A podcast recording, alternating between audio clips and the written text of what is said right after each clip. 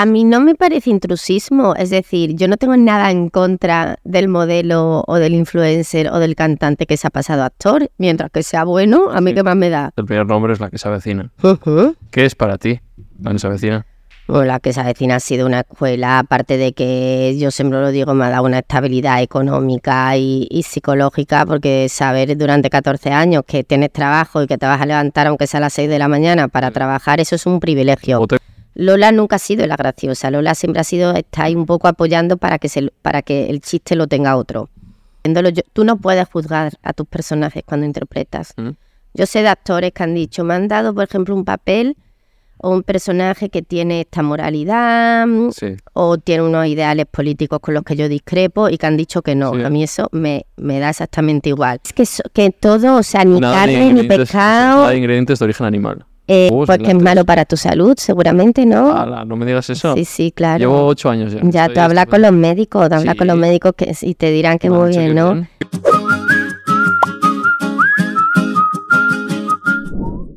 Eh, va. Nuevo episodio de Animales Humanos con una invitada de lujo, como siempre. Una actriz con un recorrido increíble que no, no me pude ni apuntar todas las cosas que ha hecho. Pero te lo sabes de memoria. seguro pero me lo sé un poquito. Eh, la- muchos la conoceréis por la que se avecina, pero ha hecho películas, series también muy interesantes de las que vamos a hablar y vamos a hacer todo el recorrido por su vida y para conocerlo un poquito más en persona y la humana que, como siempre, esto se llama Animales Humanos por eso. Así que un placer. Eso me ha llamado a mí, ¿no? Porque soy una, como, como dicen algunos, soy una persona humana y hombre, no vas a ser una persona. Así que es un placer, Macarena Gómez. ¿Qué tal estás? Bien, bien, bien, muy contenta de estar aquí contigo, de que me preguntes cositas. ¿Qué tal te va la vida? ¿Cómo te está tratando? Bien, estoy un poquito cansada porque como está haciendo promo de 30 monedas, pero... mm, y más que me quedan, pero muy contenta porque si hago promo quiere decir que estoy trabajando. Entonces, Que no es poco, ¿no? claro. Que hay muchos actores, que ahí la tasa de paro es increíble, o sea que... No sabría decirte cuál es la tasa de paro de los actores, Quedando porque un sí, 80%, un puede ser. 80. L- Hay una cruda realidad que, y es así, es que eh, siempre trabajamos los mismos. Ya, Me lo ha dicho algún actor. ¿A que sí? Ah. Yo estoy dentro de ese de esos beneficiados Sí. que siempre trabajan. Pero bueno, lo, ya lo dices que por lo menos otros dirán, eh, yo no digo nada. En verdad que es muy difícil empezar. Hay actores maravillosos que trabajan muy poco y de- Mm. tienen que ser descubiertos. Que hay que de repente tener esa suerte, o sea, ser bueno y estar en el sitio adecuado, en el momento adecuado, conocer a la persona adecuada es complicado. Eso por un lado. Y por otro lado, mm, yo también considero que muchas veces si no te va mejor a nivel profesional es porque eh, mm, hay gente que es un poco vaga. Mm. Te quiero decir, em, yo vengo a promocionar ahora, a hablar contigo, luego me cojo un ave, voy a Sevilla, mañana me cojo uno de vuelta a las cinco y media para seguir promocionando, eh, estoy todo el día promocionando, al día siguiente me cojo un avión a Miami para seguir promocionando, es decir, eh, es divertido, pero lo hago porque siento que es mi obligación. Eh, Es que si yo estoy participando en una producción, lo lógico es que la Me gusta involucrarte. Involucrarme y si un productor me ha contratado para hacer un, un- un proyecto, él no va a decir, pues ahora que la promocione tu tía Frasca. Que sí creo- hay gente, yo- ¿no? Has dicho. hay gente que hace eso. Entonces, yo considero una actriz eh, eh, buena, una actriz buena que trabaja mucho, pero también porque yo rara vez digo que no a un trabajo. Claro. Y tú, Es decir, yo facilito las que cosas. tú cuando empezabas lo hacías gratis muchas veces. Hombre, al principio cuando hemos empezado los actores, o sea, cortos, ahora porque está todo mucho más legalizado y se dan de alta los actores en los cortos y se le tiene que pagar un mínimo por convenio. Pero antiguamente no, yo hacía cortos gratis y películas sin cobrar. Sí. Y yo me acuerdo que yo decía actores, actrices mías, compañeros, actrices, compañeros míos, perdona, actrices. Oye, mira, me ha salido esta película, no es remunerada, yo no la puedo hacer por X razones, porque tengo otro trabajo. ¿Te quieres hacerla tú? Y, y entonces me decían, no, hombre, si no me pagan o me tengo que levantar a las 6 de la mañana y ir por mis medios, no la hago. Y digo, bueno, pero si no la haces, trabajo menos que tienes para tu currículum y menos personas que conoces. Claro. Es decir, tú acabas haciendo un trabajo, aunque te cueste, aunque no te paguen, pero nunca sabes a quién a- vas a acabar conociendo. A lo mejor el director luego triunfa y te vuelve a llamar para una peli, o el director de fotos maravilloso y te llama por teléfono y habla bien de ti para otro Y proyecto. en los eventos pasa lo mismo, ¿no? Que no sabes si dentro de cinco años el que te ha visto en tal sitio. Claro, a mí de trabajo directo, directo, directo, directo.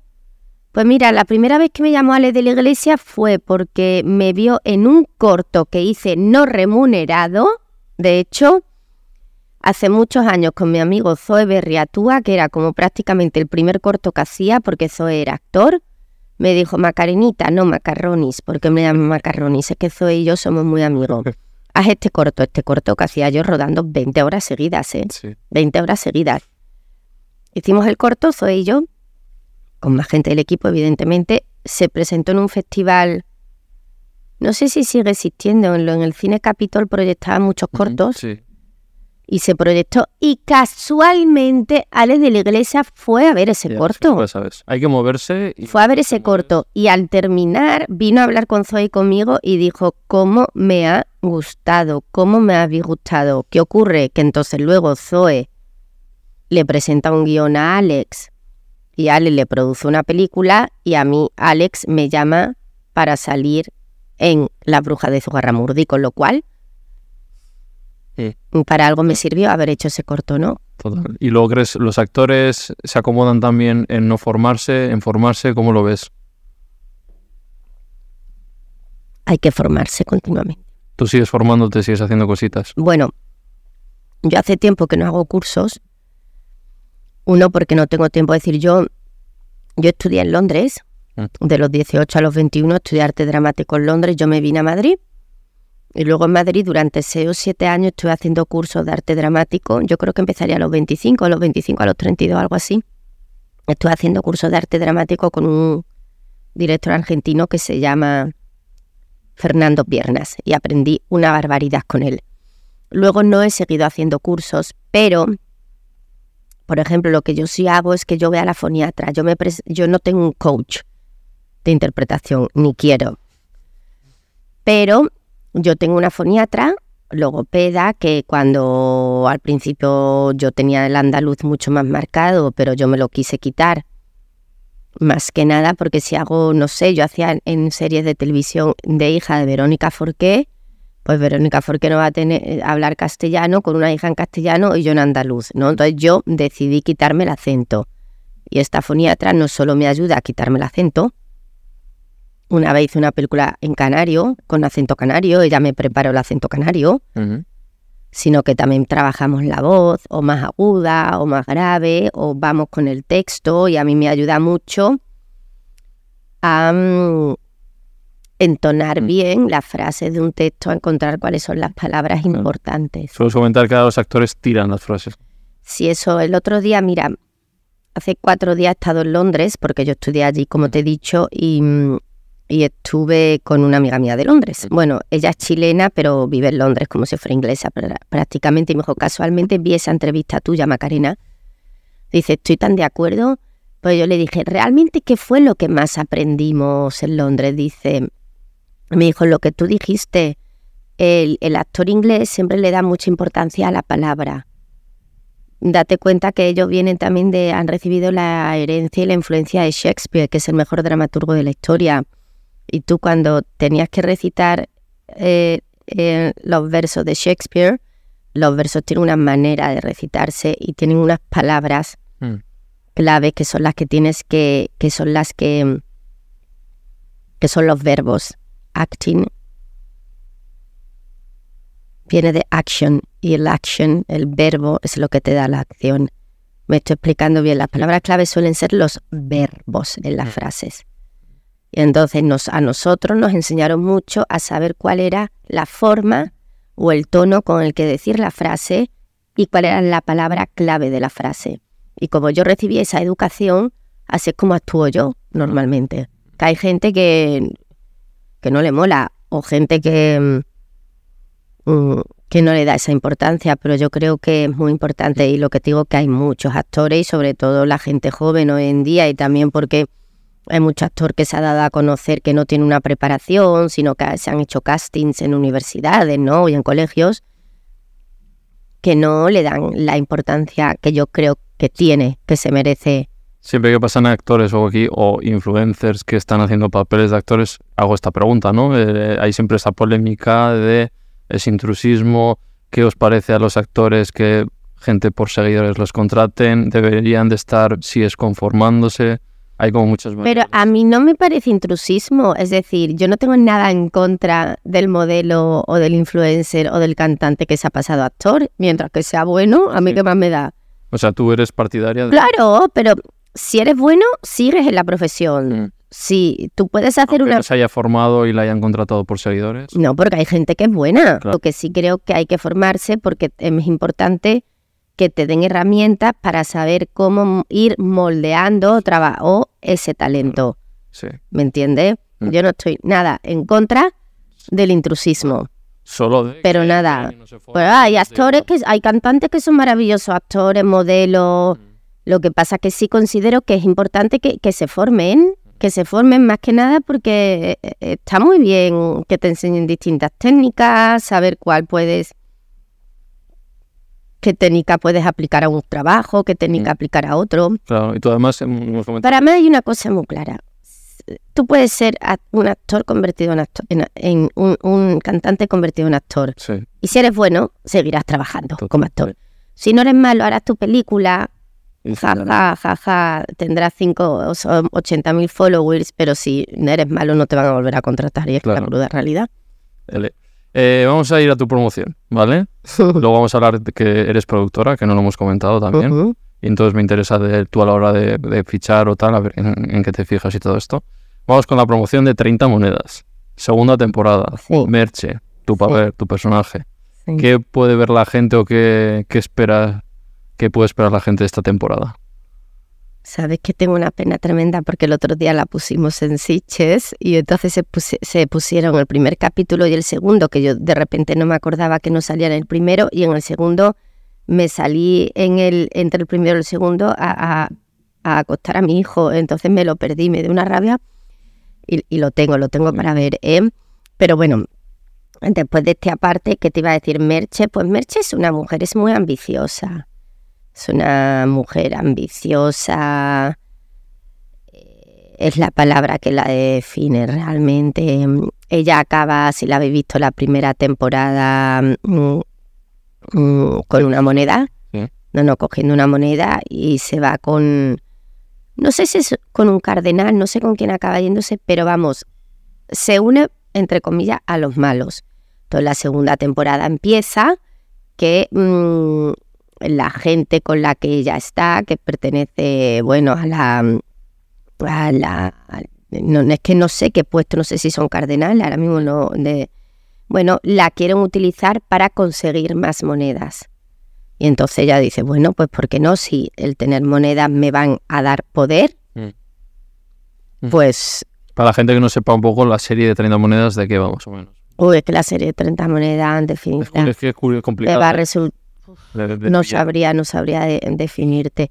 Bueno, va un poco sobre la dualidad entre, o sea... Es una producción de la Una, es, una serie para HBO, producida por Ale de la Iglesia. La primera temporada tiene ocho capítulos, la segunda también. Un poco de miedo. Es que trata, es un, sí, cine fantástico, terror, con su dosis de humor. Trata un poco es que habla, es una crítica muy grande al, cristianismo, habla sobre cómo Judas traicionó a Cristo, por lo vendió por 30 monedas, por eso las 30 monedas representan el mal, poco el poder, la ambición y es...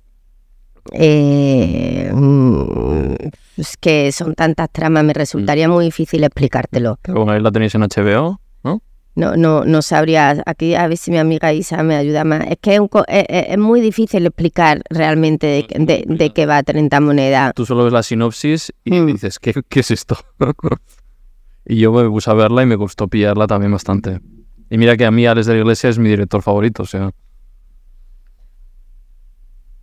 pero sí, es, es, que habla, habla, habla mm, sobre el bien, sobre el mal, sobre Dios, sobre el demonio, sobre la, el, cristianismo, sobre el poder, sobre... mm, habla Vale. tantos temas. Y después tienes algo que va a salir en Netflix, ¿verdad? Bueno, Ah. pero no he terminado de hablarte de Merche, Ah. mi amor. Entonces, Merche es una persona que en la primera temporada, ella que tiene un marido, que el alcalde del pueblo, ella vive en Pedraza, en un pueblo de España, está bien casada, ella es un poco mandoncita, le encanta como muy perfeccionista, que su marido sea el alcalde perfecto idóneo. Pues el alcalde le mm, se va con otra y ella eh, no lo supera. Entonces, ¿qué ocurre en la segunda temporada? Que cuando ella, ella intenta eh, eh, reunir las 30 monedas, título de la peli, para adquirir mucho poder y con ese poder poder conseguir de vuelta a su marido, que es Paco interpretado por Miguel Ángel Silvestre. Lo que pasa que ella es un poco mala y utiliza ese poder un, poquito a su antojo, pero siempre con el fin de conseguir a su amado. ¿Qué tal, Paco. Miguel Ángel? Muy bien. Miguel Ángel es que es como un niño. me hace mucha gracia. Ah, yo rodando con Miguel Ángel a veces me enfado mucho, ¿eh? Sí. Sí, o sea, eh, yo con él me llevo a nivel a nivel después de personal me llevo muy bien, pero la, en la forma de rodar me- muchas veces le riño. Miguel, concéntrate. Y luego hablaremos porque la que se avecina tú también es la seria, que en las tomas falsas se te ve ahí más... Sí, el- no me suelo reír en las tomas falsas porque no me hacen mucha gracia. Y segundo, segundo te voy a decir por qué. Porque yo no puedo evitar cuando estoy rodando siempre pensando en el coste de la producción. Entonces. Yo estoy siempre en el otro punto diciendo, pensando, como si, por ejemplo, para esta secuencia hay tres horas y no hemos ni hecho ni dos planos y ya vamos, eh, mm, hemos perdido prácticamente tres horas, quiere decir que se necesitan tres horas más, que es un día más de rodaje que a lo mejor incluso me afecta a mí porque tengo un ave para irme a casa, entonces no puedo coger ese ave o ese avión, que me ha pasado un mogollón de veces y los he perdido, entonces me da mucha Y te has rabia. enfadado con algunos compis seguro, No, ¿no? tampoco te puedes enfadar porque hoy es uno, mañana es otro, tampoco... Dirán, ya está Macarena otra vez. No, no me enfado, no, digo, yo no me enfado, lo que digo que soy seria, que no me río tanto como el resto de la gente, también te he de decir que hay muchos que se ríen para salir en las tomas falsas. Exageran la risa porque saben que van a salir. Sí, hombre, eso no sé yo. Vale, eh, ¿quieres comentar algo más de 30 monedas? Que me parece, mm, que no sé, que Ale del Iglesia me parece un genio, que es Sí. un ser de una inteligencia portentosa, una creatividad y una imaginación sublimes y que hay muy pocas personas en este no país, en el mundo, que sea capaz de, de hacer no solo series, sino películas como Ale de Iglesia, donde es capaz de mezclar ese costumbrismo español y tan españolito con ciencia ficción y terror y eh, que es un genio. Vamos con, tu, con más promociones tuyas. Cuéntanos, ¿qué, qué más tienes? ¿Qué, qué, qué- más tengo? Ahora también en breve, no te podría decir la fecha, tengo que estrenar la segunda temporada de Sagrada Familia. Sagrada Familia es una serie, no la Sagrada Familia que va sobre los, puño- los Puyol, se llama Sagrada Familia. Una- Netflix. Una serie para Netflix, eh, que la- el director es Manolo Caro, el director mexicano también que hizo La Casa de las Flores. Eso trata como realmente cuatro amigas, me recuerda mucho a Big Little Lies, Pequeñas Grandes Mentiras, Ah, o Grandes Pequeñas Mentiras, que se hizo en o sea, una serie americana. Son como cuatro, no, sin el como, cuatro mujeres de un barrio pijo de Madrid que se hacen amigas, pero guardan secretos. Entre ellos, se- entre ellas se produce Que no, no va sobre la Sagrada Familia. no, no, no, no es lo secreto, el mundo de la apariencia, falsedades, se produce un, un crimen y es mm, también averiguar quién ha cometido ese crimen y qué eh, secretos se esconden Vale. entre ellos. Vale. Yo no sé si han venido, Ah, vale. Pues, pues no lo paramos, ¿no? sí, sí. Lo-. Eh, nos hemos quedado Netflix, tal. sí, Sagrada Familia. Sagrada Te he Familia. contado de qué iba la segunda Eso es. Y la que se avecina, que hace- se está grabando, si no me equivoco, la temporada 14. Eh, sí, creo que se terminó el viernes. Sí, de grabar. Nos Ah, sí. han pedido que Vale. firme Ah. La siguiente temporada ahora. ya la 15, o sea, sí que hay. Hemos hecho la 14, creo. Sí, ¿Sí? que soy un desastre. Sí, la 14. Mm. Y puedes confirmar si va a haber otra más. Bueno, sí, sí, sí. Vamos a hacer la temporada 15. Madre Sí, mía. ahora vengo de firmar. Eh, Carlota justo me decía, ya llevamos no sé cuántos, yo no sé, algún día se acabará, supongo. Sí, a tendré, me imagino que acabará, pero a mí me encantaría que no Sí. y, y tener ser. Bueno, ya soy madre, pero tú sabes que todos los actores de la que se avecinamos han pasado por eh, casamiento, divorcio, se han vuelto a casar, hijos. Todavía nadie tiene nietos, Ya pero quieres hacer tú el pack de todo, ¿no? a Igual llegar hasta abuela. a me encantaría llegar abuelita haciendo la avecina. Vale, ¿y algo más que tengas a promocionar? Algo más que promocionar. Bueno, sí, produje. mm, eh, ahora mismo tengo en cartelera, no sé en cuántos cines queda, ya sabes que es muy Mm. complicado, una película que se llama Desmadre Incluido, Vale.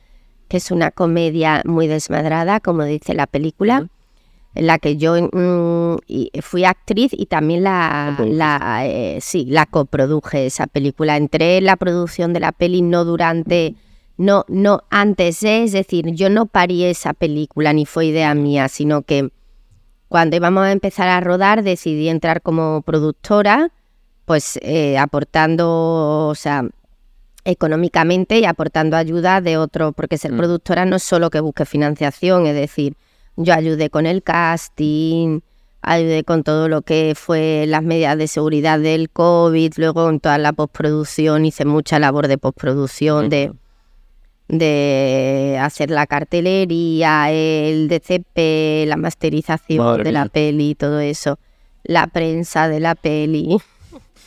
No una película que se llama Desmadre Incluido, que mm, irá, creo que irá a filming y ahora mismo queda en, en algún cine en España. Vale.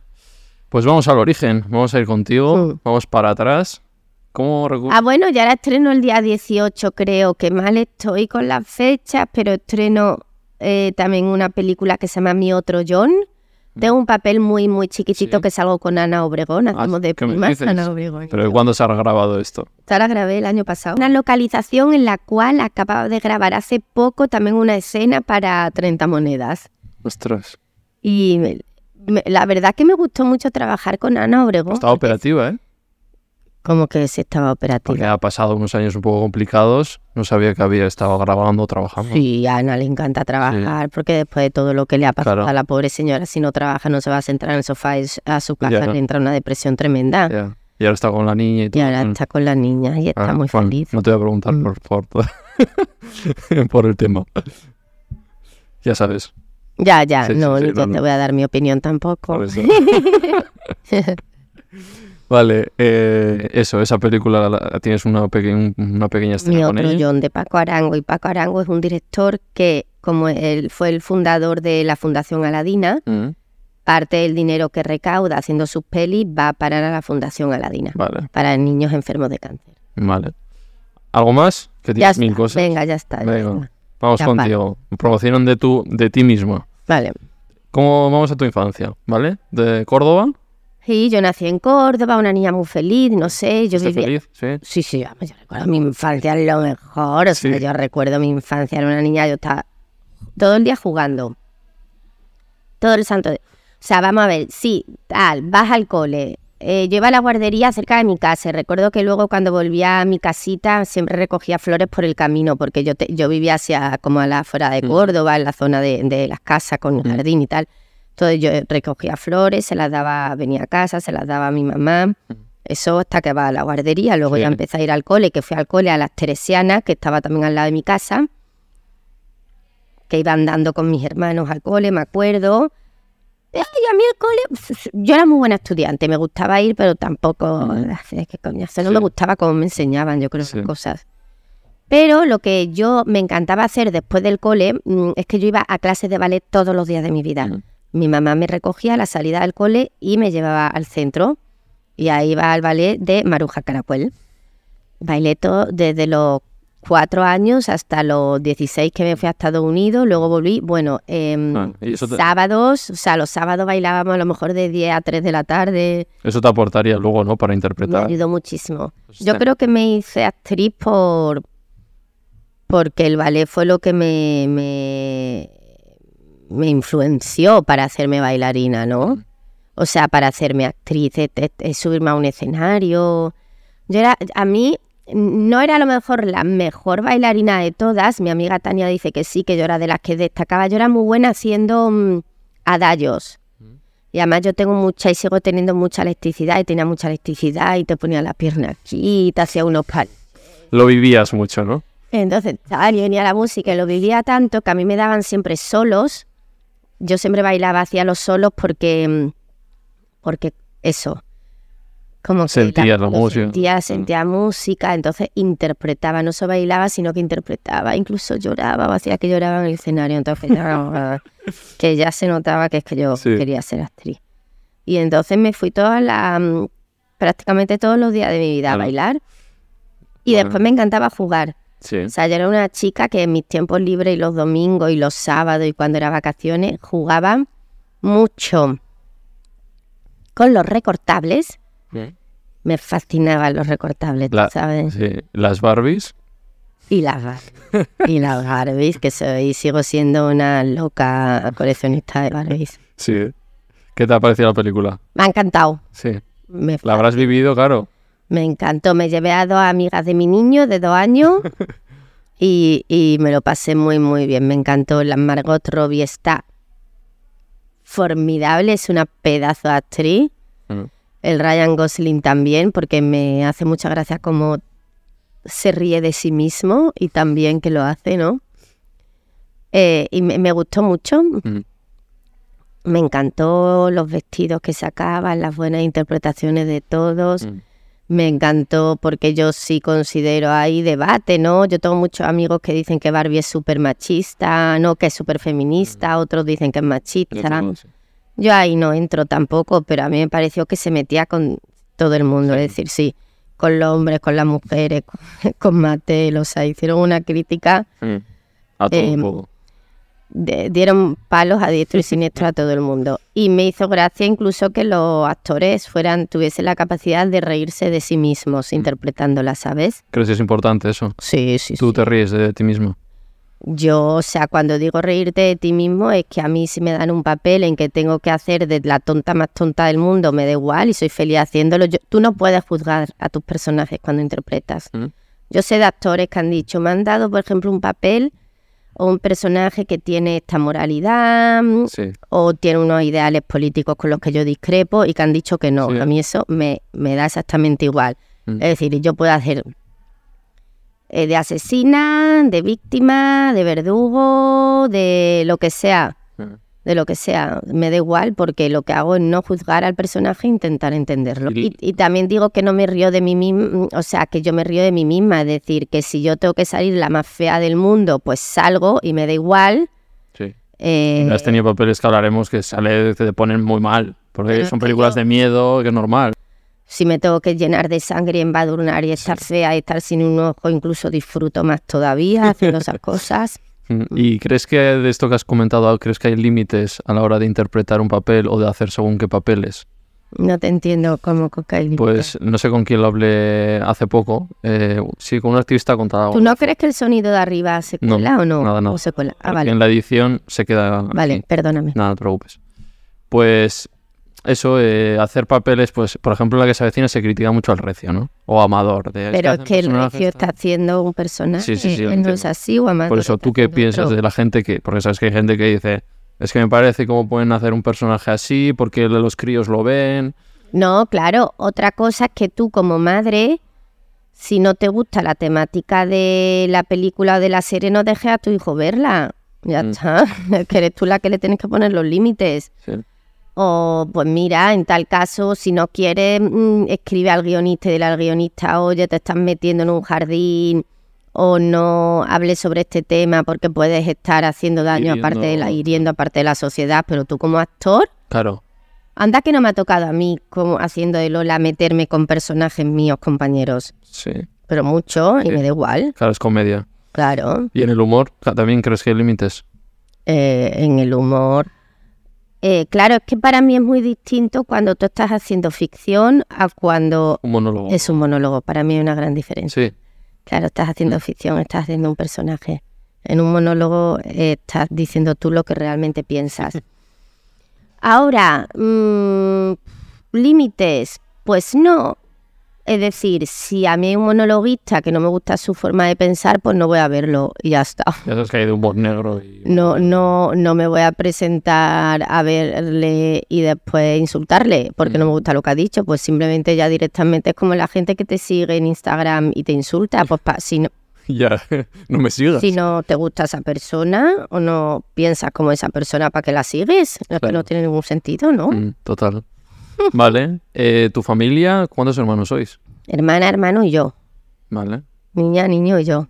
¿Tú que eres la pequeña? Sí, sí. Y padres médicos, ¿no? Padres ¿no? médicos, sí. Vale. ¿Y qué tal el ambiente en...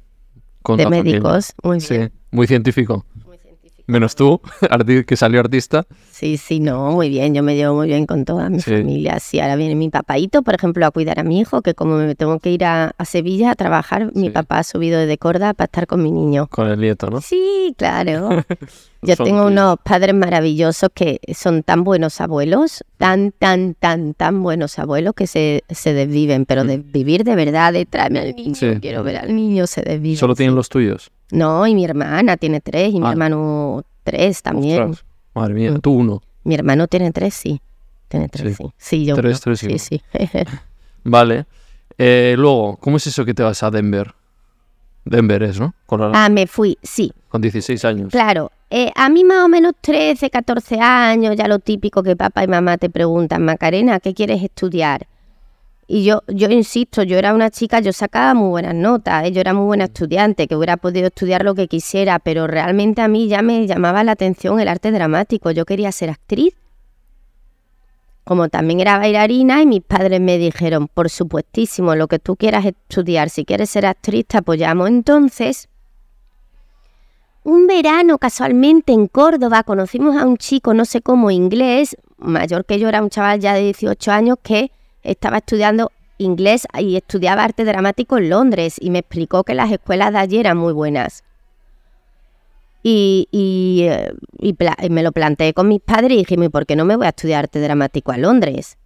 Eh, claro, pero para ir allí tendría que, tenía que aprender a hablar muy bien el inglés. Yo sabía el inglés que estudiaba en el colegio. Y les dije, ¿por qué no me mandéis un año a Estados Unidos? Que era muy típico. Yo no sé si, si, si el, el Sí. ambiente de intercambio. Y me fui, me fui. Y es lo típico que participas en un programa, que te vas con una familia, que puedes elegir qué familia quieres. Yo dije que quería una familia donde hubiera una chica que fuera bailarina para seguir bailando. Y entonces casualmente había una familia en Denver con una niña de mi edad, Megan, y yo me fui a, allí. joder. ¿Y qué tal fue esa experiencia? Qué envidia, joder. Pues mira, los tres primeros meses lo pasé fatal. Eh, Con 16 años llegas a Denver, eh, eres muy niña con 16. Yo tampoco tenía muy buena relación con la, con la chica de mi edad porque era como muy, muy, muy callada. Y yo viniendo de Córdoba, ¿no? Somos- Y, mm, y me acuerdo que los primeros meses lloraba muchísimo. Eh. Lo pasé muy mal. Aunque con la mamá de mi familia, con Pat, la amaba profundamente. De hecho, vienen a Europa muchísimo. Sí, y soléis estar, ¿eh? Sí, sí, sí, yo Sí, le ¿eh? quiero mucho. Ahí va. Y Megan, luego ya de mayor, cuando viene a España, se viene y se queda en mi casa, claro. Sí, sí. Y, y luego fue unas navidades que vinieron, esas navidades vinieron mis padres a verme y a raíz de que vinieron a verme como que me cambió la percepción de todo. Y, o sea, fui feliz. Ya dije, Dije, dijiste, y- tengo familia, tal. Y, y se fueron y ya empecé a pasármelo muy bien en Estados Unidos. Luego acabé lo que sería segundo de BUP o tercero de BUP, Mm. que ahora mismo no sé cómo se llama en Denver. Volví a, a Córdoba, estudié COU y ya me preparé, hice una serie de exámenes online, castings online para ir a escuela en Londres. Londres. Y presenté un casting a una escuela que se llama Rose Ruford y allí me cogieron y me estuve tres años, me fui a Londres. No me gustaba nada Londres, a mí nunca me ha gustado Londres. Hombre, co- comparado con Córdoba, totalmente. Claro, porque he hecho mucho de menos la luz, el Sí. sol. Luego una, eh, Córdoba es una ciudad que hace siempre mucho sol, Mm. es eh, muy luminosa. Y la verdad que Londres me, mm, me hice mis amigos, Sí. ¿eh? Y, y aprendí una Claro. barbaridad. Pero Pero- yo tenía muy claro, muy claro que, que yo no quería vivir allí. Entonces yo fue terminar mi escuela de arte dramático en Londres y, y mudarme a Madrid. Mm. ¿Qué te aportó esa escuela? Eh, pues todo lo que sé como actriz creo que lo aprendí allí, o sea, evidentemente, aparte de que aprendí a hablar muy bien el inglés, aprendí, yo no sabía cómo se, yo no tenía nada de idea de interpretación, pero nada, nada, nada, no sabía ni lo que era el raccord emocional, no entendía nada, no sabía lo que era la sustitución, no sabía una serie de, de- Términos y cosas. de términos, yo no tenía ni idea. Ya. Era en inglés, eh, rodar en inglés es más difícil Sí. porque como te he explicado antes, o sea, las palabras son muy importantes. Nosotros cuando decimos eh, los sonidos, los fonemas, nosotros nos producen emociones. Mm. Claro, Eh, tu idioma mm, materno. Pero Cuando sí. tú, por ejemplo, dices te quiero, a ti la palabra te quiero, tú llevas diciendo te quiero desde que naciste. Te recuerda, Entonces, ¿no? A tu madre. o a Exactamente, o a quien sea. Entonces, simplemente lo- el sonido, la palabra, o sea, los fonemas, el te quiero, te produce emociones. Cuando tú hablas en otro idioma, si tú dices I love you, si nunca has dicho I love you a nadie, a lo mejor no te... ¿Sabes? Entonces, por eso hablar en otro idioma no es solo una cuestión de pronunciar bien. Voy a pronunciar bien, voy a recordar el texto, voy a, a entender lo que digo. No, es que te tiene que producir sensaciones lo que estás diciendo. Total. Aquí, y como quien dice, no, no eras nadie, no tenías un nombre ni una Vale, agencia. entonces mira, te voy a decir cómo. Eh, me vine aquí y mis padres tenían unos compañeros, unos conocidos de Corda, que su hijo es un actor maravilloso, que se llama Luis Rayo. Luis Rayo es un actor que sobre todo es muy conocido porque hace mucho teatro. Entonces, eh, Luis era un chico por aquel entonces. Yo me vine con 21, Luis tendría a lo mejor dos o tres años más que yo. Y yo le llamé por teléfono y le pregunté, oye Luis, ¿cómo empiezo en Madrid a trabajar? O sea, ¿qué se hace? Claro. ¿Qué se hace? Me dice, mira, vete a la Unión de Actores, que es el sindicato de los actores, y allí te dan un libro, ahí te informan, ahí te pueden decir quiénes son los directores de casting, quiénes son los productores, quiénes son los representantes, y allí, y yo, allí que fui yo, Sí. a la Unión de Actores sin corta ni, pe- ni perezosa, cogí un libro, me lo compré listado y empecé uno a uno, y siempre lo cuento, por eso digo que yo también me he buscado el curro, es Mm. que hay que... Te voy a contar lo que le pasa a mucha gente. La tiene, eh, mm, los artistas o en general mucha gente cuando se tiene que enfrentar al trabajo tiene mucho miedo a ser rechazado y el rechazo es muy doloroso. Y hay Al gente no. que- al no, hay gente que lo lleva fatal. Y eso depende mucho de la forma de ser de cada uno. Hay gente que lo lleva fatal Mm. recibir uno por Y que respuesta. solo por eso ya no lo intenta, ¿no? Por... Exactamente, lo has dicho muy bien. A mí me daba igual, yo Claro. cogía el teléfono. Claro. Oh, yo era muy lista, decía, a ver, eh, ¿qué actor me gusta? Imagínate, Penélope Cruz. Y decía, ¿quién lleva a Penélope Cruz? Cogí el teléfono, oye, Pepito, que sé que llevas a Penélope Cruz. Entonces había de todo. Claro. Estaba el yo, ¿usted ¿Quién que, es? este, eh, claro, no, soy una actriz que acaba de llegar de Londres, entonces había de todo. El que te decía, mándame fotos o vente a mi oficina.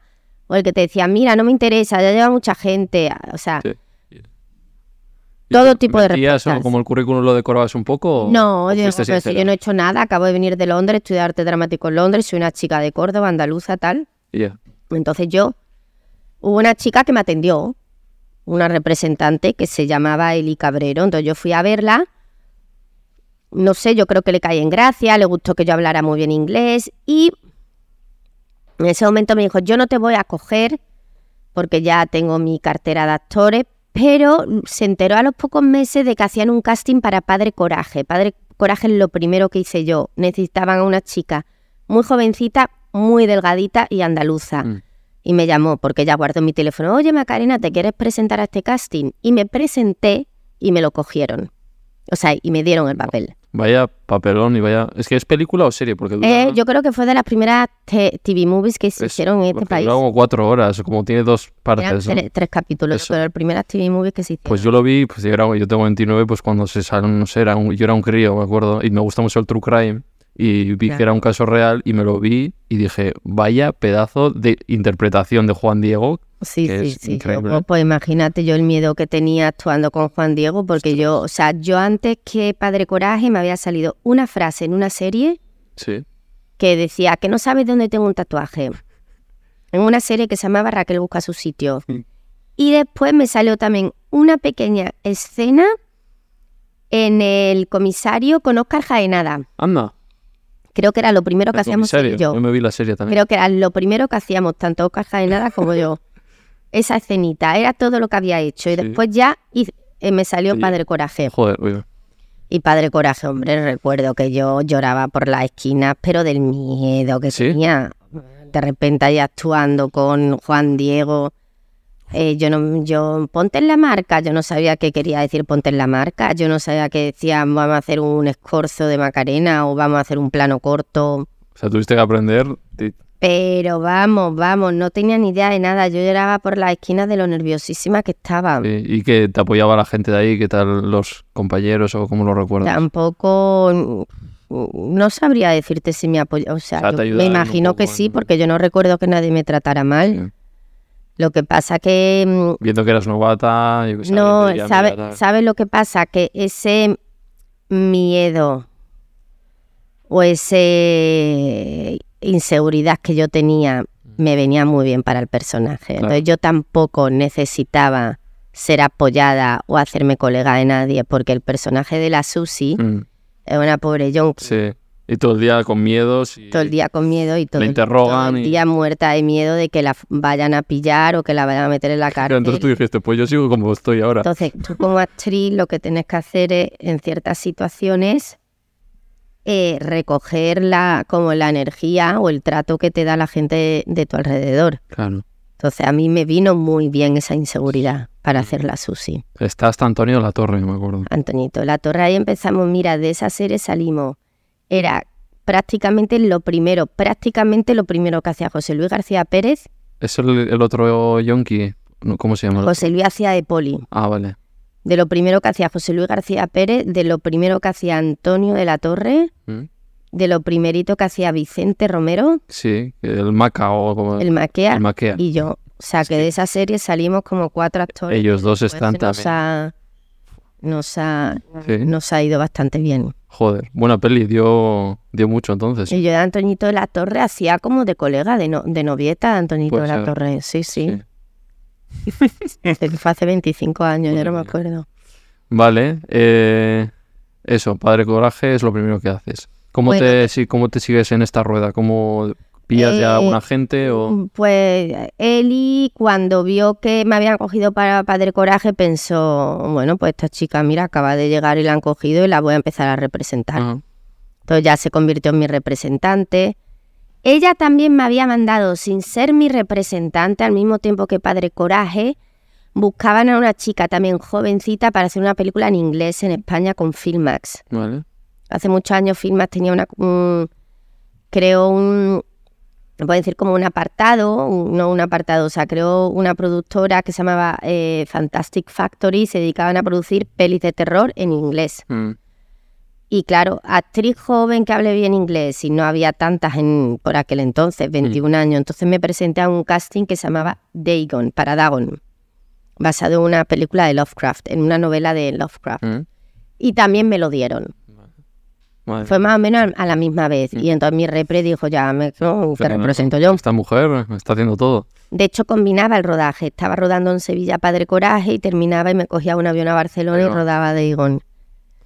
Vale, y luego empiezas como ya en el sector miedo, ¿no? En el género de terror. Bueno, lo que pasó es que a raíz de Dagon, que se hace y se estrena al año siguiente en Sitges, aunque no fue una película que recibiera premios, pero fue una película que, mm, que gustó. Es un género que pues al friki del género de terror le Claro. gustó Dagon. Y antiguamente, no como ahora, me acuerdo que había muchísimo más dinero y me acuerdo Dagon, hubo una mega fiesta y en Sitges Sí, todos ¿eh? los directores del mundo habidos y por haber de películas de terror, muchos direct, muchos productores. Yo, pues yo ahí empecé como a conocer gente. A alguien le molaría yo haciendo una película de terror y empezaron a llamarme, sobre todo para hacer castings de películas de género. Vale. Y, y una cosa lleva a la otra, ya hago uno y gusta, o tiene éxito, tiene repercusión y me llaman para otro, y por eso Mm. Y a ti te fue gustando tanto también, le fuiste no, a mí pillando. me encanta. Sí. ¿Y como consumidora también? ¿o? Me encanta, me encanta, me encanta. Mira, no he visto nada en Sitges porque he llegado un viernes por la noche y me he ido el domingo al mediodía y no he tenido tiempo, pero mm, consumo muchísimo, Yo también soy un poco friki de... Consumo, a mí no me gustaba el cine de terror, yo siempre lo cuento, yo vi ET con cuatro años y me dio un miedo espantoso, ET, que la gente no se lo cree. Sí. Y no volví a ver, creo que de casualidad un verano me engañaron mis hermanos, vamos al cine a la fresca, ¿no? Y ponían la de Chucky, el muñeco diabólico, y vi algo, alguna escena, y yo lo pasé fatal, creo que me tiré hora y media Sí, ¿eh? así para verla. Y después me ocurrió que nunca me olvidaré cuando yo a los 19 o 20 años estaba en Londres estudiando arte dramático, me vine a Córdoba a ver a mis padres. Y como siempre hemos ido muchísimo al cine, eh, mi madre me dijo, he leído eh, o sea, una crítica de una película que se llama Los sin nombre, que es un thriller que dicen que es maravilloso. Entonces ahí voy yo con mi madre a verlo. Los sin nombre es la, una de las la primera película de Jaume Balagueró. La vi, me gustó tanto, me fascinó, me pareció una obra maestra, que ahí dije yo, "Jo, ¿cómo he podido estar tantos años sin ver este tipo de, de género? Con lo que me gusta. Vale, y desde ahí. Y, a, y, eh, a partir de los sin nombre ya empecé un poquito, a, a partir de los sin nombre, luego al año siguiente o a los dos años, Ruedo de Egon, entonces una cosa llevó a la otra y me puse a consumir cine de terror. Sí, te iba a preguntar justo cuáles, hablando de películas de terror, hazme tu top 3. ¿Cuáles son tus películas favoritas de terror? Hombre, me gusta mucho los sin nombre, mm, que claro, el terror es tan amplio, puede ser thriller, puede ser los sin nombre, me gusta mucho em, Rosemary's Baby, que no sé cómo es en La semilla del diablo, creo que es en castellano. Mm, y después las de caníbales, como le llamo yo, me flipan, o sea, tipo Wolf Creek, Sí, ¿eh? Kilómetro 666. Un grupo de jóvenes se van a Estados Unidos a pasar un fin de semana. Sí, se pierden, se acaban perdidos en la montaña Sí. y Siempre siendo devorados por esas me encantan. De esas te habría flipado hacer, ¿eh? Igual en Estados Oh, Unidos. yo he leído el guion de una de un amigo mío que me encantaría producírselo porque me fascina. Que me encanta. Siempre está la rubia. Comemos gold. Y me encantan. ¿Hereditaria has visto? Sabes que no, no la he visto, no la he visto, no la he No me visto. mucho, pero bueno, para gustos. No, no. Vale, eh, vale, nos hemos quedado quietos en el terror. Y eh, con el terror vamos a hilar a uno de los directores que mejor sabe hacer.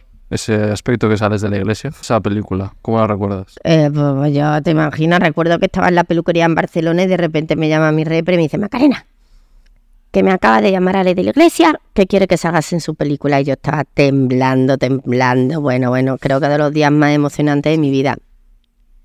Y cuando viste el guion, Eh, pues me encantó porque ella hice el personaje un poquito de también punto así mandona que luego se convierte en mala, un poco así, un poco rollo merche, parece ese rollito, una chica así que es como muy, muy así mandoncilla y, pe- y pedante y después se convierte en una bruja.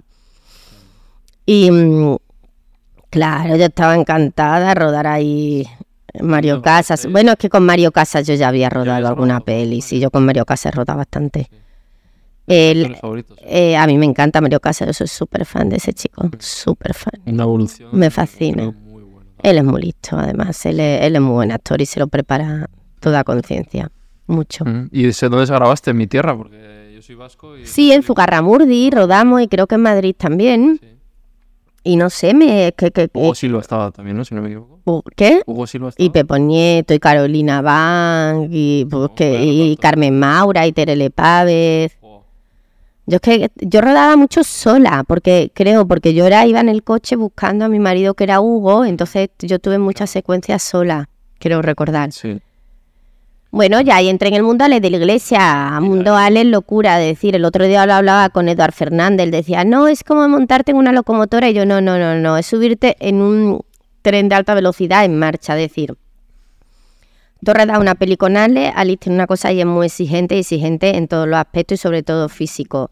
O no, es decir, tú ruedas con Ale y eh, eh, acabas de terminar el maquillaje y te dicen acción, ¿no? O sea, te- lo tienes que hacer y además a veces no hay tiempo y lo tienes que hacer a una toma y tienes que tener eh, toda la energía y estar muy concentrado porque tienes que estar pendiente de muchas cosas al mismo tiempo, de hacerlo a lo mejor en una o dos tomas, pero estar pendiente del movimiento, estar pendiente de la cámara, estar pendiente de, de, mm, de al- a lo mejor un humo que te van a tirar desde el lado derecho o de algo que te va a reaccionar. Muchas cosas, claro. O sea, tienes que estar como, tienes que un, un actor muy vivo, muy despierto. Y, y aparte que a él le encanta que como actriz mm, mm, te impliques físicamente. Si él preferiría no tener dobles, si hay que tirarse, mm, pues te tira, bueno, siempre ca- que haya luego una colchoneta, pero prefiere que lo hagas tú todo. O sea, que ya le esté ya un poco al límite, ¿no? De- Y a mí, físicamente, a mí eso me fascina, Sí. me encanta. sí. ¿Qué crees que es lo que más has aprendido con Alex esto? Lo que más ha sorprendido aquí, aprendido tú con Alex? Ya no llevarte al límite físicamente, sino es una persona que es que tienes que tener todos los sentidos súper en alerta. Porque lo que te digo, que a veces una o dos tomas, pero tienes que ser muy consciente de todos los elementos externos que, que te pueden no atacar, pero que, que no es la palabra atacar, mm, de con lo que con los que tienes que interactuar. Vale. Y ya. Me, me he expresado bien, lo puedes decir, ¿no? Sí, sí. ¿No? Como si yo ahora estoy hablando contigo, pero sé que de repente me va a caer agua por aquí, tengo Sí, que reaccionar, esta mesa se va a levantar, o sea, tengo que reaccionar ante mucho. Vale, podríamos hablar de muchas películas, de muchas series. Vamos a dejar la última antes de entrar en la que se avecina, que es una... La musaraña, ¿no es musaraña? Que si no, si me- no me equivoco, que, ha- Musarañas. que ha estado con Nadia Santiago, que ha pasado por aquí también. Excelente actriz. ¿Qué tal fue? Hombre, allí en Musarañas también fue un típico día. Me acuerdo que estaba cogiendo un avión no sé dónde y me llama Alex y me dice, Macarena, quiero que seas la prota de una peli que voy a producir. Y yo, "¿Qué? ¿cómo? Eh, te mando el guion ahora mismo. La historia es muy graciosa de Musaraña porque él me lo vendió y me dice, léetelo y, y si te gusta, cuando vuelvas de viaje quedas con los directores. Yo a los dos días llegué, o sea, ya me leí el guion en el avión en ese momento. Ay, Ale, me ha encantado. ¿Cuándo vuelves? Venga, pasa mañana. Lo que sea. Cena con los directores. Y Ale me la había vendido como, como yo le había dicho que sí quería el guion. Yo fui a cenar con los directores dando por hecho que es que el guion era que yo era la actriz protagonista, pero es que Ale me lo vendió como así. Pero para los directores no, los directores simplemente iban a cenar conmigo para conocerme, por lo visto. Entonces yo entré a hablar con ellos como que el personaje era mío, ¿no? O sea, dándolo súper por hecho. Yo creo que los pobres dijeron, bueno, pues no nos queda otra que dárselo a Macarena, ¿no? Eh, a- a- y eso me lo cuentan ellos siempre. Eh, nada, nada, o sea, un, un, un lujo, un regalo de papel, un- una maravilla. Yo he hecho papeles tan bonitos como los de Monse, ¿eh? o sea, mi merche me puede, me gusta tanto como el de Monse y he hecho mm, papeles maravillosos en otros registros. Lo que pasa que es cierto que Musaraña me... Podemos decir que a lo mejor en, en la profesión la gente más bien directores de cine se fijaron más en mí, dejaron de verme como actriz de televisión y me vieron más como actriz de cine a raíz de Musaraña. Eh, me... No me han dado tantos premios por Musaraña, aunque no te lo creas, ¿no? no ¿Te han re- muchos premios a ti? Sí, muchísimos, pero Sí, por. Musarañas no, no. Tuve una nominación al Goya, ¿Mm? pero no un premio, no un, pa- un personaje por el que me, o sea, la crítica me puso muy bien, Mm. pero tampoco ha sido, ¿Y tú, eres de estas personas que se raya por no tener premios, que no te den Goyas? no, pero mm, te iba a decir dónde tengo los premios, pero mejor me callo. Para que no... en- ¿cómo, Como decía Juan Diego en Mis Santos. ¿Cómo me voy a rayar si yo soy una actriz que tengo la suerte que trabajo mucho? Ese es el éxito, ¿no? Claro, el éxito es, además mi premio es que me digan las personas a las que quiero, oye, me ha gustado mucho, para mí ese es mi premio. El otro día me llama mi padre y me dice, he vuelto a ver Carne de Neón, qué buena película, qué buena película, qué bien estáis todos. Sí. Entonces, ¿qué pasó con Musaraña? Aparte que yo me hice muy amigo de, me acabé haciendo muy amiga de los directores, que ahora les he producido una película en, en República Dominicana, que estamos con, que, o sea, a Juan Fer Andrés y Esteban Roel, que eran los directores de Musaraña, en enero del año pasado fuimos a República Dominicana, produje una película que ahora estamos con el proceso de postproducción. Vale. ¿vale? Un thriller psicológico. Eh, yo, aparte de eso, conocí para mí a la que, como tú has dicho, es la mejor actriz con la que he trabajado en mi vida, que es Nadia de Santiago. Sí, a lo mejor. Yo a. Nadia la amo profundamente. O sea, tampoco es una chica mm, a la que yo llame para irme de caña, porque em, también somos de energías muy distintas. Es De energías somos muy distintas, pero nos queremos mucho y nos admiramos mucho. Yo, la mejor actriz con la que he trabajado, Sí, ¿eh? sin, sin duda alguna. ¿Te parece una excelente actriz? ¿Qué tiene? ¿Qué crees que tiene? que- Escucha. Es una. Para ser buen actor tienes que saber escuchar a tu compañero. Pero escucharlo de verdad. Ya. No, no.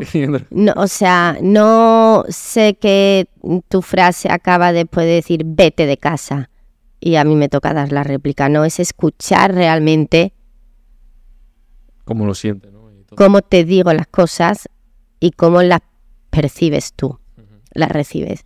La persona que mejor escucha del mundo y que mejor mira. Y eso es importantísimo. ¿eh? Y como escucha y mira, pues entonces entre las dos se produce mucha química. Es productora también, ha hecho el- lo de con Álvaro Cervantes, que es brutal. Nunca lo he visto, no lo he visto, no. Es brutal, ¿eh? Tienes que verlo. No lo he visto. Entonces ella es una, y es una actriz muy generosa. Mm. Vale. Y cuando se dice actriz generosa no quiere decir, me das un chicle, te doy un chicle, ¿no? Eh, generosa es cuando... Actuar es una cosa de dos, es decir, hay muchos actores, yo siempre lo digo, que a mí lo que peor me sienta del mundo es cuando, imagínate que yo te estoy haciendo un plano corto de un monólogo tuyo y yo tengo que reaccionar o darte la réplica en la frase. Muchas veces hay actores que como la cámara está en ti y no está en mí, cuando dan la, la réplica, no la dan con tanta emoción.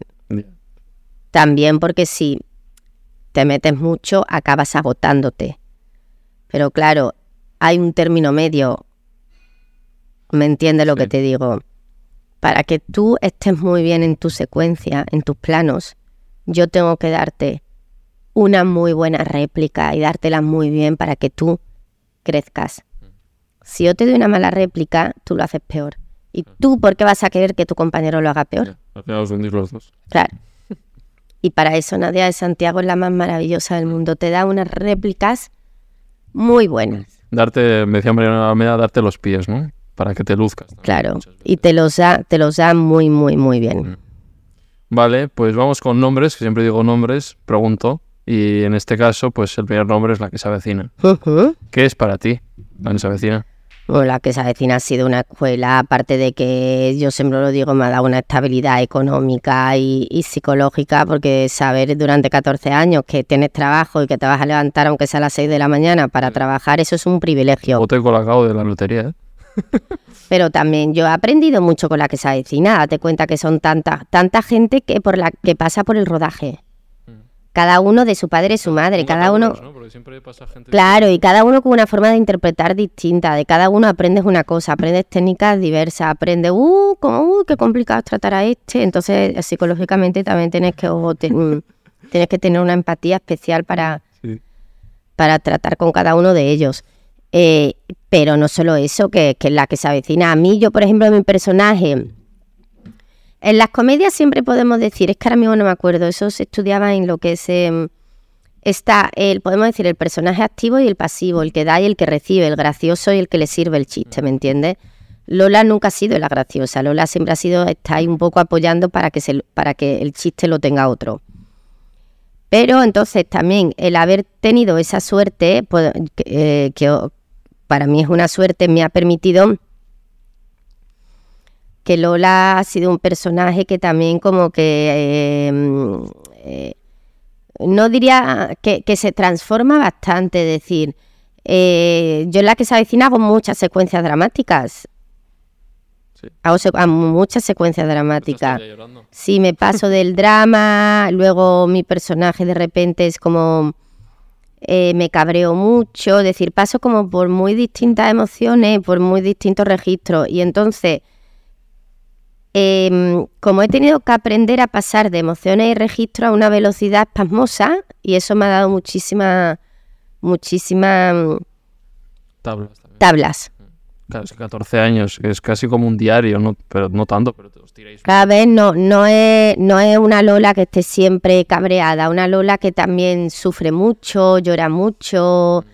Em, o sea, eso, me- me- he, he podido pasar por muy distintos registros, siempre teniendo en cuenta que es comedia, pero Mm. Vale, ¿y cómo llega ese papel de la que se avecina? pues nunca se lo he preguntado a, a Alberto y a Laura, pero yo creo que me vieron, en, creo que me vieron en, en la película El Calentito. Me debieron de ver y se fijaron en mí. Y me llamaron como cuatro años más tarde para hacer un casting, sí. Ostras, ¿y era para ti o estabais bastantes? Eh, yo creo que... Yo no recuerdo haber visto a más chicas en el casting, a otras actrices. Yo recuerdo como actriz haberle hecho el casting a varios chicos. Hu- Hubo, yo creo que de los cuatro, dos que me gustaron, Pagudo y otro compañero que, cuyo nombre no recuerdo. Vale. Vale, ¿y cómo vives? Porque ve- venía la que se avecina de hacer una serie de éxito, como es Aquí no hay quien viva, que siga a día de hoy, de- tan 20 años después. ¿Cómo viviste el decir, joder, venimos de aquí, hay una presión? Yo creo que nadie, nadie pensó que iba a tener tanto éxito, ninguno de nosotros. Pero nadie, nadie, nadie, nadie. O sea, no tenías presión ninguna. porque- No, yo hice la primera temporada, guay, no. Uy, una segunda, ay, qué suerte, tal. Pero no, yo creo que. Ah, presión por decir tengo que estar a la altura de los demás.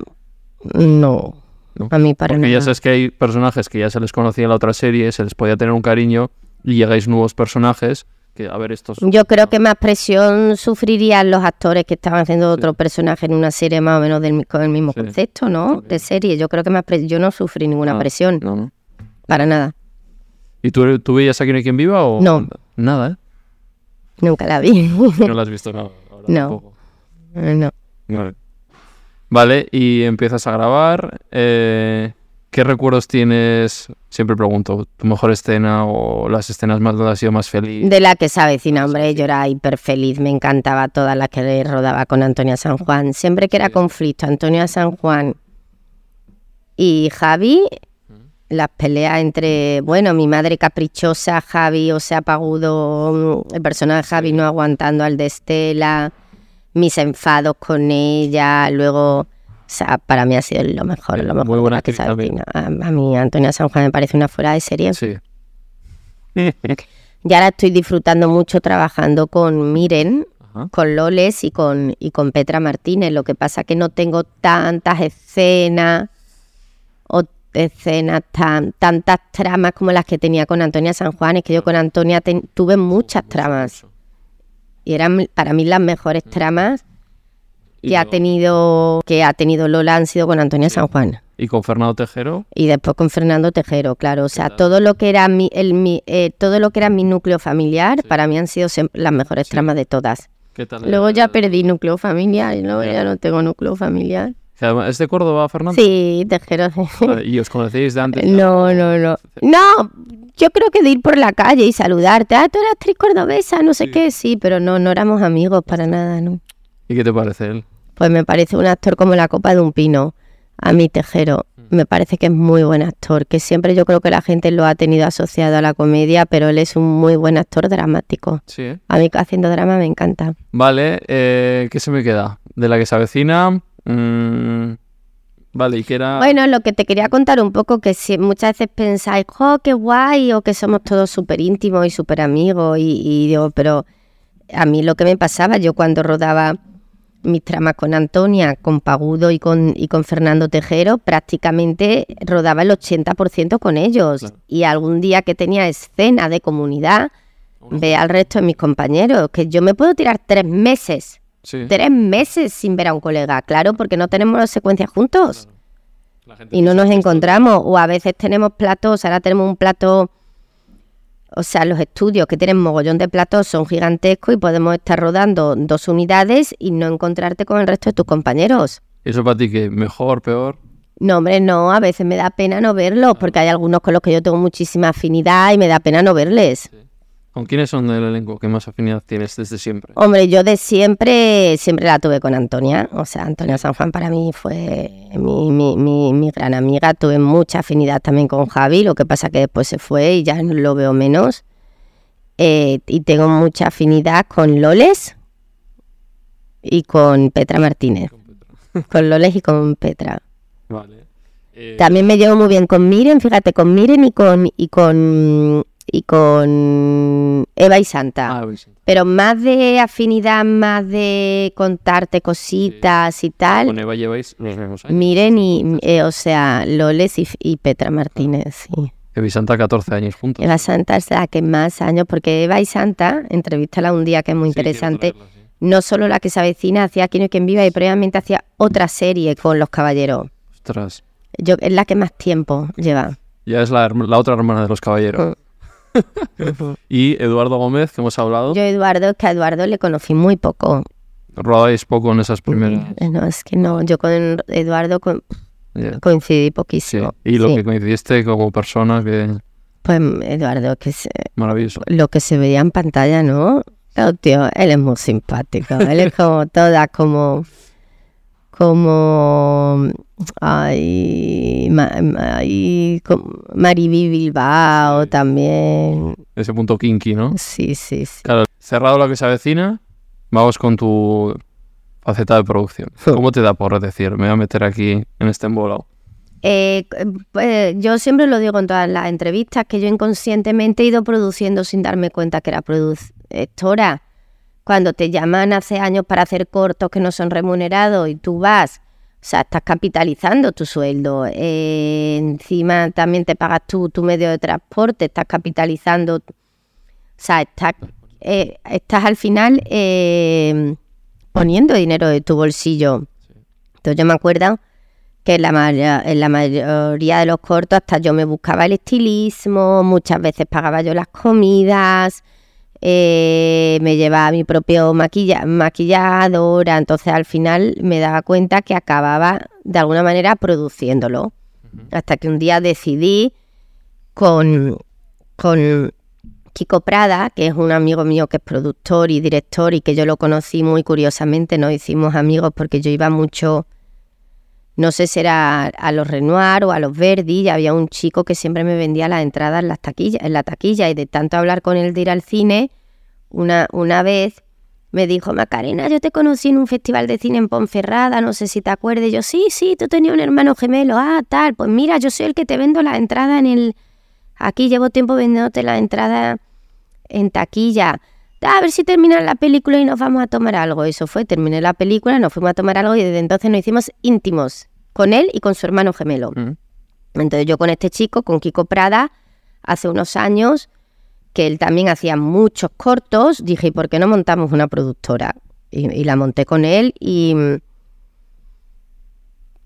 y, y, y me he puesto pues a producir, Mm. a producir con ¿Y ¿Qué él. tal se compagina una cosa con la otra? Porque incluso ha, ha habido veces que has tenido que estar actuando en una producción tuya. Claro, cuando actuar y producir es lo más complejo del mundo, porque es muy difícil, o al menos en la primera producción grande que yo hice de una película que todavía no voy a hablar, eh, yo era actriz y productora, y además productora ejecutiva, es decir, yo me levantaba y el director ya a las 8 de la mañana me decía, no quiero desconcentrarte, pero necesito un caballo para hoy, y todo estaba como, perdona, y, y me dices que no quieres desconcentrarme, pero claro, era muy difícil porque tú estabas en set, pero al mismo tiempo yo estaba en el set con el personaje intentando conseguir cosas que me pedían a última hora o mm, cosas que se habían caído, o sea, ten- tenía que resolver problemas. Sí. Y entonces eso fue muy complejo. Luego ya en otras producciones que he hecho, eh, ya he tomado la decisión de que en el momento que estoy en el set, yo, no- yo soy actriz y dejo de ser productora. Claro. Pero para eso también tienes que trabajar con alguien con quien confíes mucho y puedas relegar en esa persona, ¿sabes? ¿Te gusta delegar a ti? O sea, relegar, no delegar. He dicho relegar, me he equivocado. Me cuesta mucho delegar. Me cuesta mucho encontrar gente en la que confíe bien a la hora de hacer su trabajo. Muchísimo. Es yo eso también me pasa, ¿eh? pero es importante. Ya. A veces Es algo que tengo que, hay gente mejor en es algo que tengo que aprender, sí. En delegar. Es de desconfianza también en lo que hemos dicho. de- No, al revés, he confiado tanto en gente que después me han, me han eh, traicionado o me han fallado tanto que por eso, como yo era muy confiada, Mm. ahora me cuesta confiar, ¿sabes lo que te digo? Vale. Eh, otro nombre que no te he dicho más. Eduardo Casanova. Edu. ¿Qué? A Edu ¿Qué viene te digo? mucho. Edu y yo nos hicimos amigos cuando él tendría como 13 o 14 años, que veníamos yo creo que de Marrakech, de un festival de cine, y el vuelo salía con mucho retraso y en los cuartos de baño del aeropuerto de Marrakech nos pusimos a hacer cortos con el móvil, ¿sabes? Y ahí nos hicimos amigos. Eh, yo a Eduardo le quiero mucho, hace tiempo que no lo veo, la verdad. Porque él es como tan nervioso, tan ansioso, está siempre ocupado con sus cosas, cuando hablas con él, eh, está pensando en otra cosa. Es muy difícil, pero yo que le quiero muchísimo a Eduardo. ¿Y De hecho, ahora le he producido una cosa sí? así, Sí, también Eduardo. para quien no sepa, ha estado en Pieles eh, y en la otra que... Yo hice con él un corto bastante duro que se llamaba La hora del baño. A raíz de La hora del baño él hizo Pieles, estuve en Pieles, luego La Piedad, luego acaba de producir un documental el que yo dirigir que yo le he producido. ¿Qué tal es trabajar con un artista? A mí me gusta mucho, es un tío que lo tiene clarísimo. Es decir, yo cuando. O sea, yo sé diferenciar. Yo cuando me pongo en las manos, o sea, las órdenes de un director, aunque el director sea amigo mío, en ese momento para mí no es mi colega, para mí es el director y yo hago lo que me pide. O sea, eso yo lo sé diferenciar muchísimo. Mm. Hombre, si es mi colega tengo más facilidad para decirle, oye, ¿me dejas hacer esto? O no sé qué. Hay otros directores con los que no me atrevo, pero Eduardo, o sea, personas como Eduardo o Ale de la Iglesia que lo tienen tan claro lo que quieren que me dicen, haz esto, pues yo lo hago. No me pongo... Ah, Vale. Inglés. Yo siempre hilo, ¿no? Dices, hablas muy bien inglés. En Londres. Experiencia en Estados Unidos. Ya una carrera aquí hiper ya extendida. ¿Nunca has pensado en dar el saltito a Hollywood? Mira, yo tengo 45 años, yo creo que me tendría que haber ido a los 22 o 23 años a Hollywood. O sea, eso es algo que quizás sí me he arrepentido muchas veces, pero ¿qué hago yo ahora con 45 años en Hollywood? Te quiero decir, lo tenía que haber hecho siendo muy joven, quizás cuando no tenía una familia, aunque me puedo ir, mi marido habla inglés, eh, bueno, es que mi marido habla seis idiomas, o sea, y mi hijo habla inglés también, o sea, Mm. que me podría ir, pero eh, yo creo que ya el cine está tan internacionalizado que, ah, o sea, yo he trabajado fuera de España, a lo mejor en películas que no han tenido repercusión, pero a mí un director escocés me llamó, yo hace cinco a- hice hace cinco años una película en inglés en Escocia. El año pasado Rode me llamó una productora inglesa para hacer una película en inglés que se llama De tiburones. que se llama Deep Fear. Eh, eh, Yo y a mí me han propuesto muchas veces que luego por X razones eh, no ha salido el proyecto. En Europa me han llamado muchos directores para trabajar, pero luego lo típico que el proyecto se ha caído. Eh, mm, ¿Qué hago? ¿Me voy a ir a Hollywood y estar ahí sufriendo como una más a ver si alguien se fija en mí? Ya, vamos a ver. Parece que creo que no, no, no, no soy chula, es que a mí el cine de terror me ha abierto muchas puertas Mm. porque se hacen la gente friki del cine de terror se hacen muchos festivales. Yo he viajado por muchos festivales con las películas de terror que he hecho. Yo voy a Toronto y me conocen saben qui- quién soy. Em, hay directores americanos que saben perfectamente quién soy. Lo sé porque lo escriben en, en- en Twitter es Sí. decir eh, ¿Y te ha llegado alguna ofertita de algo ahí, o? eh, mm, pues llegar no me ha llegado, pero mm, eh, razones. Yo iba a trabajar con Paco Cabezas una vez co- y con, con él y con una película con Nicolas Cage. Nicolas Cage es súper fan mío, por ejemplo, ¿sabes? Lo pone, lo pone siempre. Eh, yo iba a trabajar en una película con Paco Cabeza en, Inglaterra, luego me quedé embarazada, no pude, o sea, en Estados Unidos. Eh, hay directores que me conocen, si quieren trabajar conmigo, que me llamen. No, no puedo hacer Claro, nada más. estás bien aquí, tienes tu familia. Claro, no, no puedo, Tienes no, mucho trabajo, lo que has dicho, entonces... no bueno. puedo hacer nada más. Y, Mm. Pero a mí es que me llegan eh, guiones americanos, Sí. ¿eh? Sí. que me los leo, o sea, Mm. que me llegan. Lo que pasa que por X razones luego la película se ha caído, pasa no, mucho. no se ha hecho. Mm. ¿Con qué director te fliparía trabajar? Hoy a mí con Quentin Tarantino. Sí, hombre, claro. O sea, sería mi sueño hacer Sí, una ¿eh? película. Me encantaría trabajar en Europa muchísimo con Gaspar Noé también. Ya. Oh. No, hombre, aquí parece que lo van a escuchar ahora los directores de aquí. A mí, por ejemplo, un director con el que me encanta trabajar y alguien diría, no pegas nada, pero sin embargo, él me adora es José Luis García. ¿Ah, sí? O sea, yo he hecho dos películas con Garci, que es todo lo contrario al tipo de cine que yo hago siempre. Pero adoro trabajar con Garci. Eh, que me llama de repente Paula Ortiz para hacer una película con ella, claro que la haría. Por supuestísimo. Pero mm, cuando me preguntas qué tipo de cine o directores querría trabajar, porque es que el cine que a mí me apasiona hacer Mm. Ese pues un rollo Haneke, Tarantino, Claro. no sé, gente un poco ida de la... Como un cencerro, ¿no? Un poquito. Vale. sí, sí. Eh, ultimando, ¿qué es para ti el éxito? El éxito es conseguir, eh, o sea, lograr el objetivo que te pongas en la vida. Es decir, tú pues, quieres ser la mejor barrendera del mundo y consigues serlo, para mí eso es tener éxito también. ¿Mm? Sí, que Lo- quieres hablar.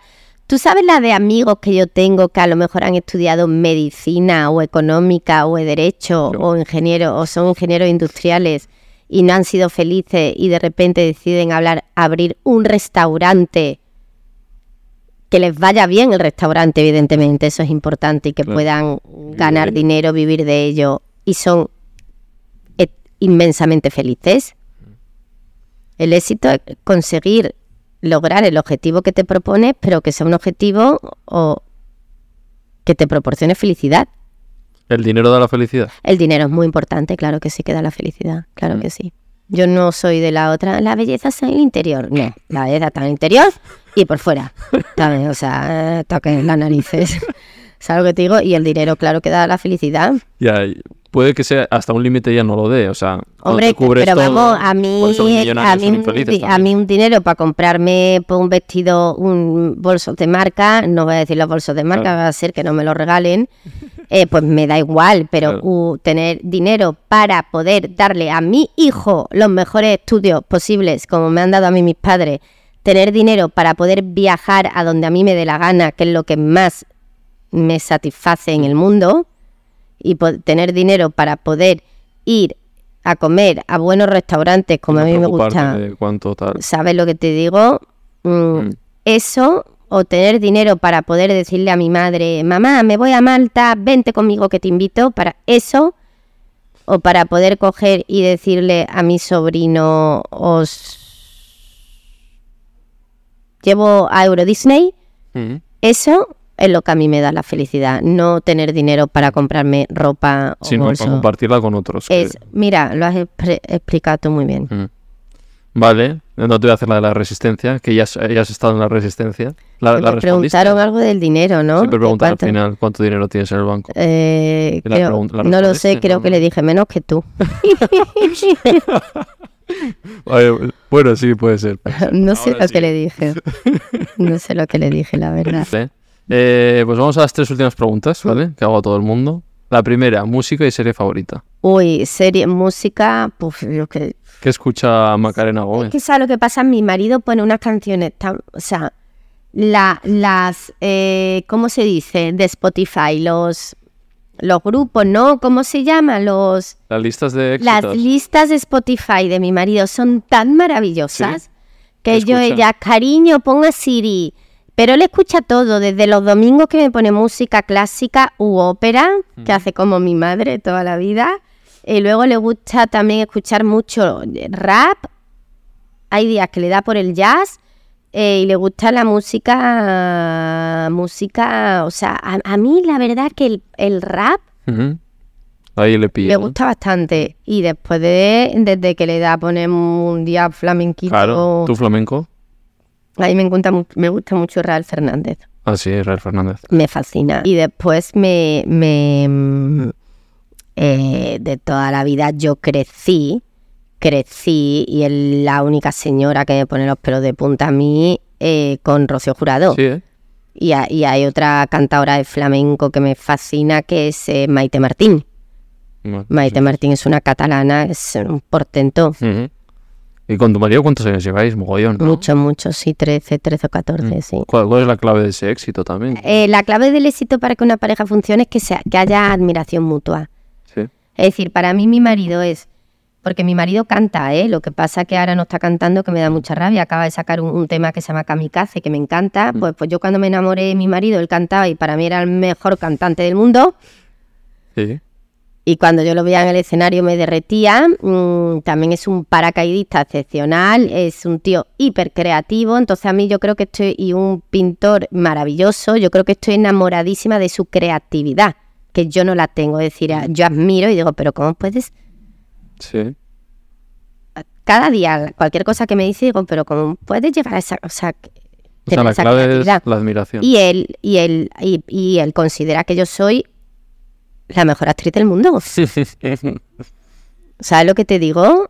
Y es muy importante. Es que a él yo le gusto como actriz mucho. Y, y llora, o sea. Y me ve y me dice, Joma Karina, tía. O sea. Y me, y me llora y me dice, qué bien lo has hecho. O sea, lo, lo dice de verdad. Mm. O sea, se emociona con mi trabajo. Y yo me emociono con lo que él hace. Entonces, eso es importante Qué bonito. en una relación. Mm. Eh, vale, nos hemos quedado. Música, falta serie. Dime una serie favorita. Mm, una serie favorita, 30 monedas. serie, serie, Sí, serie. histórica. Mira, serie, eh, hombre, para mí la película de todos los tiempos, lo que el viento se llevó. Yo que quiere que yo me quise hacer actriz y agarrada como yo Sí. quería ser el, el personaje Escarlata O'Hara. Em, Titanic. Titanic.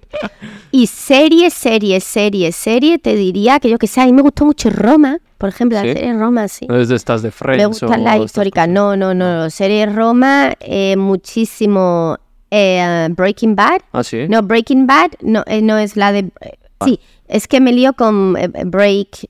No, Breaking Bad, Breaking Bad y, y, El cuento de la criada. Vale, Yo soy muy fan porque a mí Elizabeth Moss me parece la, Sí, ¿no? o sea, como la mejor actriz del mundo. Mm.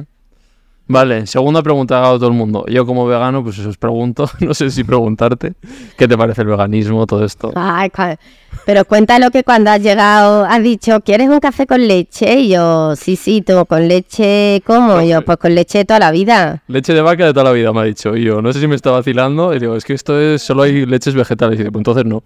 Eh, pero el vegano es que, so- que todo, o sea, ni Nada carne, ni pescado, Nada de ingredientes de origen animal. eh, Ni carne, ni pescado, ni huevos. porque es malo para tu salud, seguramente, ¿no? Ala, no me digas eso. Sí, sí, claro. Llevo ocho años ya. Ya, tú hablas con los médicos, tú hablas con los médicos que, y te dirán que muy bien, ¿no? bien. Que luego pastillitas y No, vitam- no, no tomo. vitaminas que, ¿no? No. Que, que sustituyan Solo la B12. a aquello que no comes. La B12 solo tomo.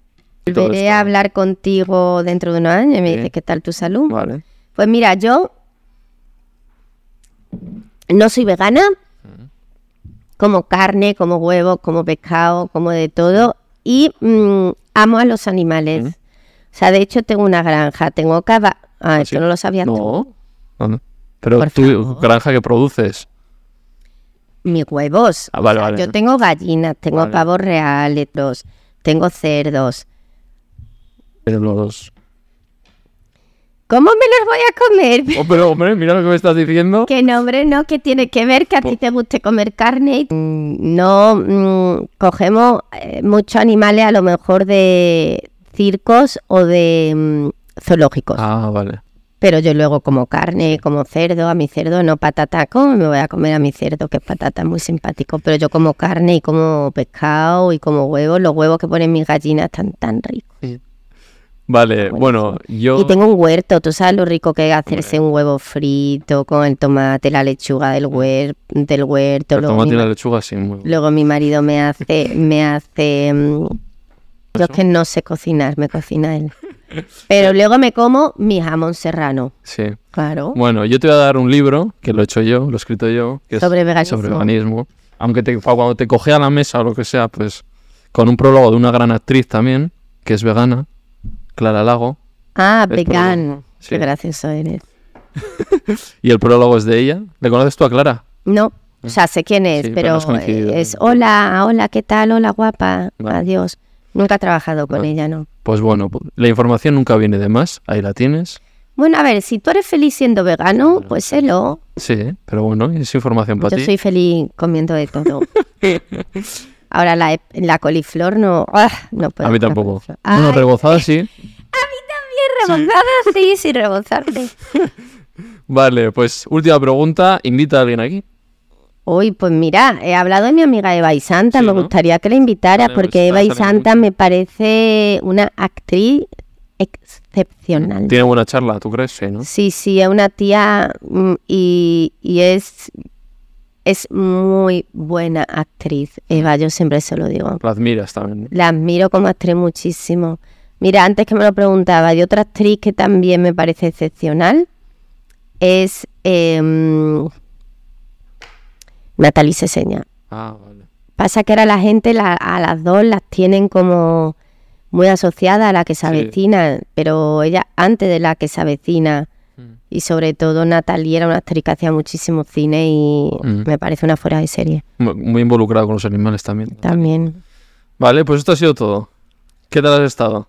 A mí me encanta mucho lo de lo de la gente que se involucra mucho con este tema de, de- de animales. Yo me acuerdo una vez un chat de grupo en la que se avecina de un perro abandonado y en el chat de grupo tal. Entonces yo dije, bueno, pues me lo quedo yo, que tengo una casa en el campo. Pero ¿cuán grande es la casa? Y yo, bueno, tengo un terreno. Pero ¿convive con otros animales? Y yo, pues sí. ¿Y si el otro animal le hace algo? ¿Y si se escapa? Y digo, digo, chica, encima que te estoy diciendo, no te estoy diciendo de un chat de grupo, ¿no? Sí. De, de gente de... Sí, puede ser encima que técnico, Estoy sí. ofreciendo mi espacio, ah, resulta que tiene que vivir como un rey. ¿Sabes lo que te digo? Que si no puede vivir con otro animal, que si no sé qué, no sé cuánto, que si le tienes que dar esto de comer, anda, apaga y vámonos. ¿No? Te enfada, ¿eh? Claro que me enfada, hombre. Que La que más animales, dado- la que más animales tiene Ya. soy yo. Has dado con uno bueno aquí encima. eh, ah, Joder, el vegano este. El no te he dado la turra, ¿eh? No te he dicho nada. He no me hubieras convencido, mi amor, tampoco. lo- Pues bueno, esto ha sido todo. Espero que hayas estado a gusto. Que te hayas pasado bien. Claro ¿Sí? que ¿Has- sí. Que sí, que Ah, a mí me vale. encanta mucho hablar. Vale. Sí, a mí me gusta. Esta charla me parece muy agradable a mí. Sí, sí, siempre me lo han parecido. Pues nada, que es un placer, que te deseo lo mejor. Iván vegan, Iván vegan. Mm, Aquí o en Hollywood. Así que nada, Qué majo eres. nos vemos.